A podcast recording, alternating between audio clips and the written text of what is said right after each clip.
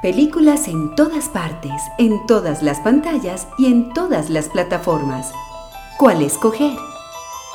Aquello que alivie y alimente nuestro espíritu.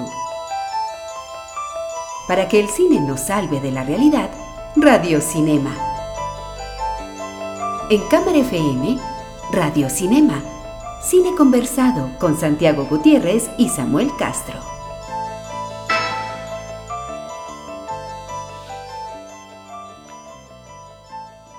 De Australia han llegado algunos de los actores y las actrices más aclamados y más recordados de los últimos años a Hollywood.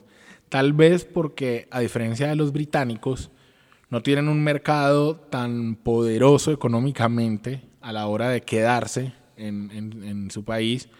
La tentación para los australianos es más grande. Y por supuesto tienen la ventaja del, idioma. Pero entre todos esos australianos, eh, al, menos a las personas que hemos vivido el final del siglo XX y el comienzo del siglo XXI, hay una actriz que se destaca, no solamente por su belleza, inobjetable en su momento y hoy un poquito criticable, tal vez porque, porque em, tal vez porque no refleja la edad que tiene, pero, pero esas son cosas que pasan en el mundo del cine.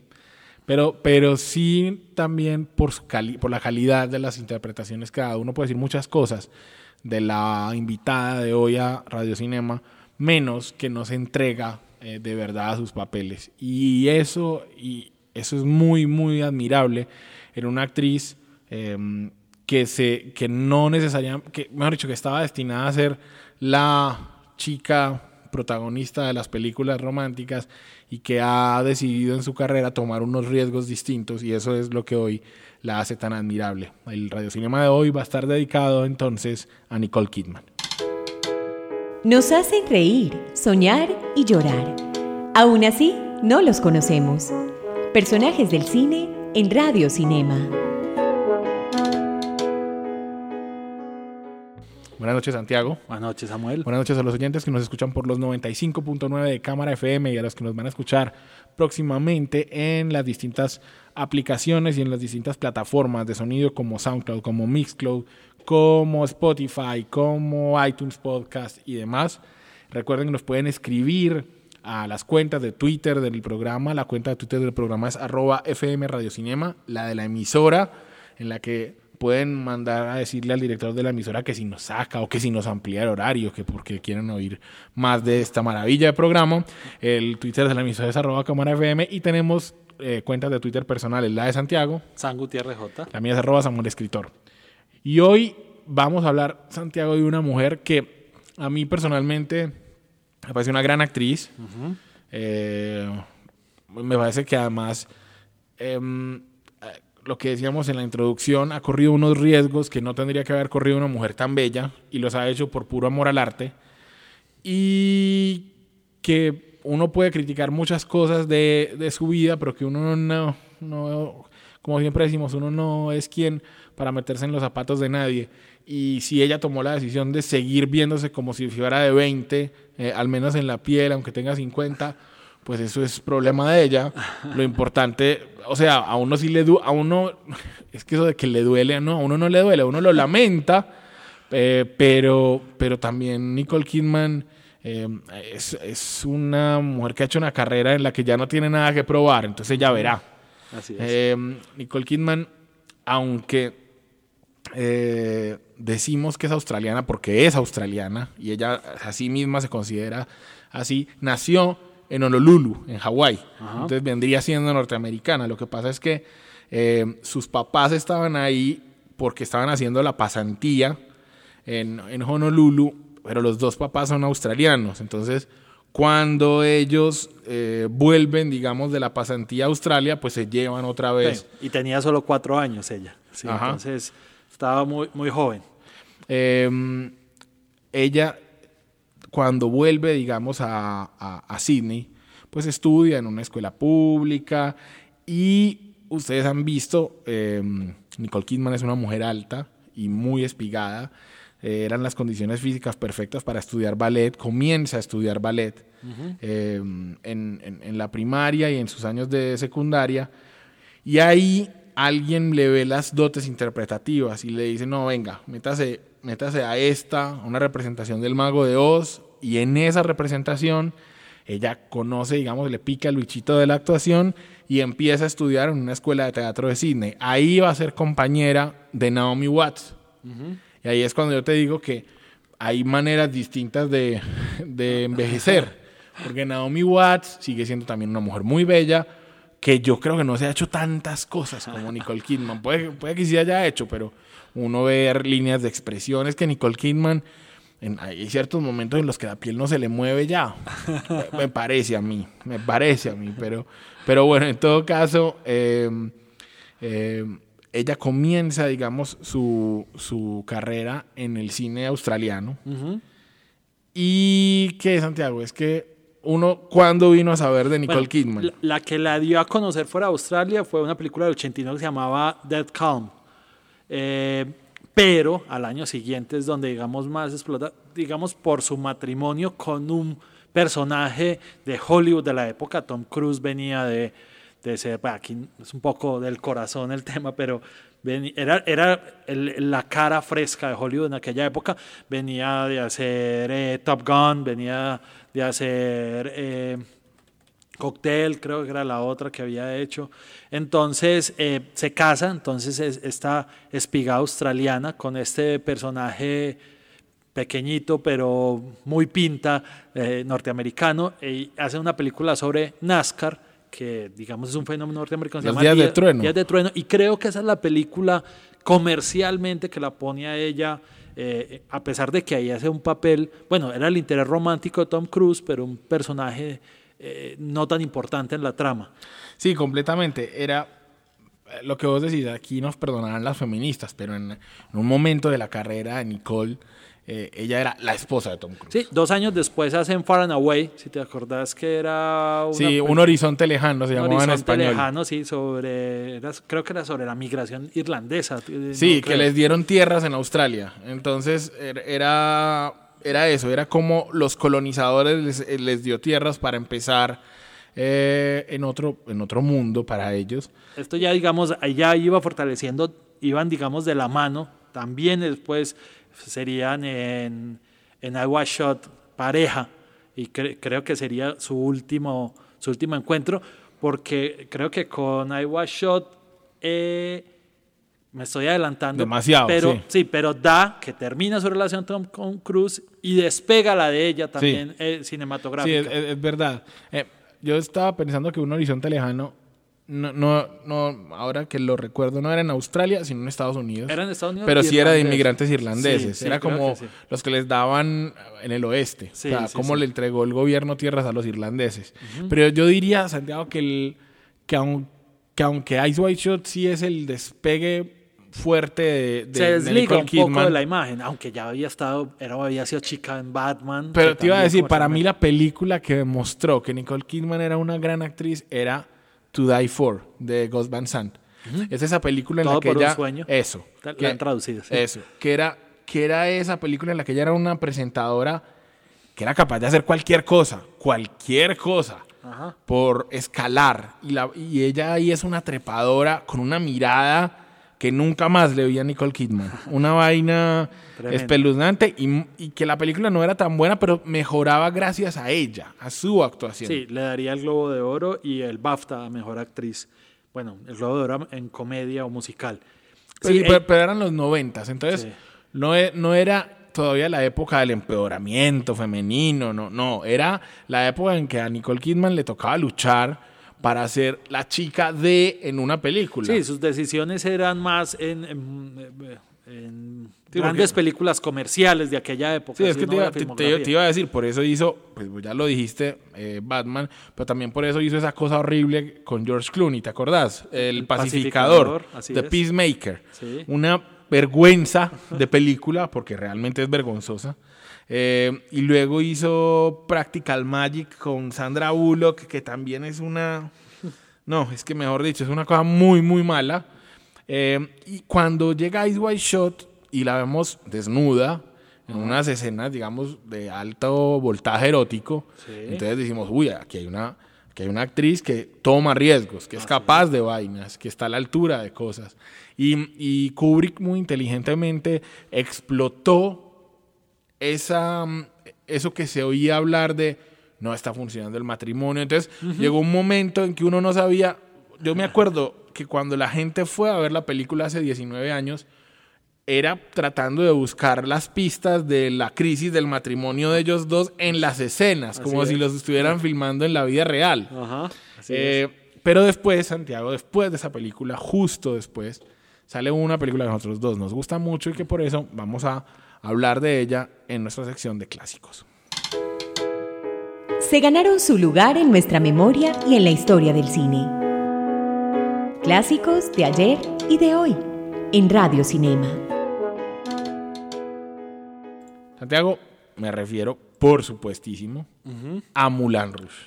Sí, para mí es la película que revivió el musical y, casi que sentó las bases del musical contemporáneo. No sé, a, lo mejor aquí hay gente que, se está ofendiendo con lo que estoy diciendo, pero me parece que Buzz Lerman, el director australiano, muy amigo de Nicole Kidman, eh, por cierto, decide eh, hacer una obra fresca donde mezcla lo contemporáneo y donde se basa en una historia, digamos, eh, versión libre de, de, la Dama de las Camelias y de la Traviata, pues, pero tomada, digamos, en un entorno y con mucha libertad, no apegada a la historia, pero con una propuesta y que yo todavía no supero que a Buzz Lorman no le hayan dado una nominación siquiera como mejor actor cuando ha sido una eh, película como director. Que, eh, director que expresa como nada su visión cinematográfica. Yo estoy completamente de acuerdo con vos. Yo me acuerdo de cuando fui a verla al cine, me acuerdo que me, me descrestó desde el, desde el segundo cero,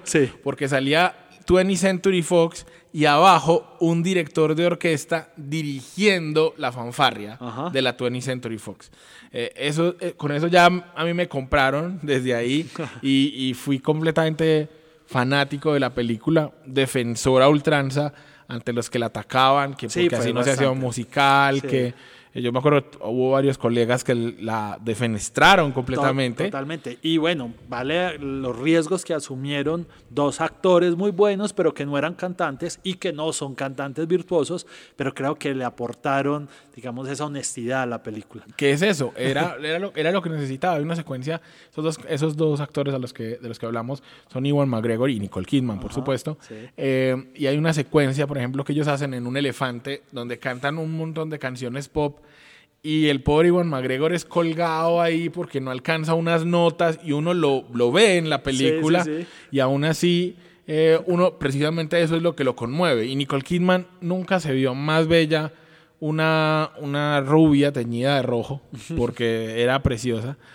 Y lo más impresionante es que todo lo vanguardista que es Baz Luhrmann en la música y en la puesta en escena no lo es en la historia porque yo me acuerdo que nunca nos dicen explícitamente que Satín se prostituya o se acueste con el otro. Así, se, así se suponga con lo de la adaptación de las camelias, que, que, que así lo, que lo hace. Eh, esa película le dio una nominación al Oscar a, Nicole Kidman. Y, eh, ganaría el Globo de Oro. Más que merecida. Y ahí me parece que entonces todo, todo el mundo... se ajá. Toma un riesgo. Toma un riesgo, exacto. Si bien es cierto, Alejandro Amenábar, el el, director eh, español. español, es chileno español, eh, era un, como un niño consentido del cine de España y del mundo en, esa época, porque venía de, varios éxitos, eh, y, pero viene con un guion original. Y necesitaba una gran figura que se lo jalonara y que obviamente metiera inversión. Y es como una, como una película de medio suspenso, terror, podría ser, no sé, el, género, que se llama Los Otros. A mí me parece una película, te voy a decir, hoy lo, lo digo, va a ser una película más que redonda, perfecta. Y una película que no le sobra nada. Actuación de Nicole Kidman impecable, porque ella sostiene además la película. impecable completamente. Una maravilla de película. Y, y, ahí viene una seguilla, porque entonces hace Los Otros. Y después hace eh, Las Horas. Ah eh, que eso es otra película que nos pone a temblar a nosotros en esta cabina. Las Horas es una película absolutamente femenina, curiosamente basada en una obra escrita por un hombre, dirigida por un hombre, pero con una sensibilidad femenina difícil de encontrar y unas actuaciones tremendas. Eh, Meryl Streep, Meryl- Julianne Moore, eh, Nicole, Nicole Kid- Kidman haciendo de Virginia Woolf, Creo que- irreconocible con una prótesis de nariz, nariz. Que, que por esa nariz ganaría el Oscar, digamos, por ser irreconocible Así es. eh, y, por, y por brindar una Pero las interpretación. tres actrices femeninas, creo que no, no puedo meter estas tres actrices, en la- de- al menos del cine de Hollywood, en las cinco de los últimos años más importantes y hacen unas actuaciones tremendas. La, la actuación de Julianne Moore es, es Fascinante. dolorosa. Y, y- y hablando de dolorosa, por eso creo yo también que se arriesga a actuar para Lars von Trier en Dogville. Ajá. Otra, otra película completamente difícil. Sí. O sea, hay, y se, se dice que tuvieron muchos problemas ellos dos en, en- en la filmación Bueno, ¿quién no tiene problemas? con Lars von Trier? Trier. Exacto. Y entonces, Nicole, ya lo hemos visto, se arriesga completamente. Claro. Todo el tiempo. Entonces, se mete a hacer una voz en una película animada que es Happy Feet. Luego hace el remake de La invasión de los ladrones de Bueno, cuerpos. está Cold Mountain con Minguela también. que es- Exacto, hace Margot at the Wedding con, de Noah Baumbach. Eh, hace, y hace una película, por ejemplo, que a mí me gustó mucho, que me pareció que debió haber tenido más éxito, que se llama Rabbit Hole. Una película de John Cameron Mitchell, donde ella es una mujer que perdió a su hijo porque alguien lo atropella. Sí. Y entonces empieza una relación muy malsana con esa persona que atropelló al hijo, que es un muchachito. Ese muchachito no es otro que Miles Teller. Esta película ella la produce de, de pronto, no sé, eh, viendo un poco, porque ella venía de dos películas que no fueron tan, tan calientes en el resultado, a pesar de que tenían mucha expectativa, como eran Australia, donde se reencontraba con Baz Luhrmann y estaba Hugh Jackman, digamos que es otra figura que, que jalonaba, no, fue muy tibia la recepción de esta película, y después esa también que se esperaba que iba a ser un por el cast que tenía que era el Nine de, de Rob Marshall, Rob Marshall, ¿te Sí, acuerdas? pues esa película no salió bien. no salió bien, entonces ella, digamos, asume las riendas porque después de dos decisiones que, aunque parecían eh, buenas, no lo fueron tanto, y hace esta película en ese momento. Exactamente. Eh, ella, de todas maneras, ya era una estrella muy importante. Le pagan un montón por hacer comerciales de Chanel. Era la segunda estrella mejor pagada después de Julia Roberts. Y aún así, pudiendo tener una carrera tranquila, sigue, así, o sea, sigue probándose como actriz. Ajá. Entonces, vo- vos, ves que ella hace, por ejemplo, una cosa tan boba como, como mm, la- las, ¿cómo se llama? The Step for White, por ejemplo, o, o tan cliché, por decir algo, como la biografía de Grace de Mónaco. Bueno, pero es un riesgo meterse Sí, en claro, los pies. exacto. Y tiene- creo que pocos rostros de, de actrices contemporáneas podrían caber en uno de los rostros más bellos en la historia del cine, sin sí, duda alguna. sí, pero se, se le mide, por ejemplo, Sí. a actuar para Chawuk Park en Stoker. Ajá. Es una peliculaza. Entonces se arriesga más que muchas otras actrices. Hace de mala en Paddington, una mala tremenda. Sí. Eh, después va y de, De la reina de Aquaman. exactamente, exacto. O Sí. hace ahora- o hace de la mamá en Lion, de la mamá adoptiva de- del protagonista de Lion. O actúa para Lantimos antes de Emma Stone, antes de Rachel Weisz en el, en el, en el sacrificio del siervo sagrado. Ajá. Entonces, mira que le da la oportunidad a esos directores que vienen de otras partes y ella se arriesga con ellos y luego dice, bueno, entonces ahora voy a cargar otra vez la película sobre mis hombros y hace The Beguiled para Sofía Sí. Coppola. Y pareciera que, que no pareciera que no tiene un cast muy versátil, porque es grandota, es, es muy rubia, pero ha sabido ensanchar Uf, su no, a mí, espectro. a mí me parece tremendo de- lo que ha hecho. sí. Tremendo lo que ha hecho. Y ahora no podemos dejar de, de decirlo. Lo que fue ayer, o en estos días, Sí, perdón. sí, sí, sí. Trend exacto. Topic. Sí, lo que fue Trend Topic hace muy poquito es la segunda temporada de Big Little Lies. Sí. Ella decide, si ustedes ven los créditos, coproduce la serie con, con Reese Witherspoon, son productoras ejecutivas. Y protagonizan ambas, sí. Exactamente, porque saben que están en esa edad terrible en la que Hollywood no, eh, desecha a las actrices, los productores hombres, pero ellas ya tienen suficiente capacidad y, eh, económica y dicen, no, nada.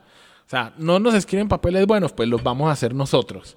Y Ajá. entonces hacen la serie y la serie es un éxito con Jean-Marc Ballet, que ellos lo, lo reclutan como director y entonces hacen ahora la segunda temporada y en la segunda temporada son aún más feministas y la directora es Andrea Arnold, la británica. y, y, la, y meten, llaman a su compañera de las obras, a Meryl Streep, y entonces lo que uno ve es un concierto de actuaciones, una vaina que, que, que eleva el nivel de las series en la parte actoral a unos puntos muy altos y, y, en el que las protagonistas son las mujeres. O sea, piensen en Big Little Lies y piensen en los hombres. Aparte del de la primera temporada de Alexander Skarsgård, los otros hombres son unos pobres peleles. O sea, son actores de, de segunda y de tercera, digamos, en el espectro de Hollywood, pues porque ellas son las que están eh, manejando la batuta. Y eso es lo que a mí más me gusta de Nicole Kidman, que a pesar de todo, de que podamos criticarle sus operaciones o sus matrimonios, o que ahora sea la pareja de Kate Urban y no, no hagan sino decir que son felices y están enamorados, y la felicidad es a veces tan aburridora, eh, por, por, pura envidia, por supuesto, eh, eh, se, siga siendo dueña de su carrera. Y eso es lo más admirable de una actriz como Nicole Sí, Kidman. Una carrera de un Oscar, de cuatro Globos de Oro, de un BAFTA y de un premio al Sindicato de Actores. Eh, creo que habla por sí sola. Bueno, y también Big Little Lies de la que estabas hablando, le daría el Emmy. Seguramente también podrá tener el espectro para llegar a ganarse en teatro y hacer lo que siempre decimos, el gran slam actoral en Estados Unidos. Pues vamos a dejar entonces ahora con una canción, precisamente con la voz de, de Nicole Kidman, ella e Ewan McGregor cantando Come What May en Come What May en Moulin Rouge y con esa canción nos despedimos y esperamos que nos acompañen dentro de ocho días en Radio Cinema.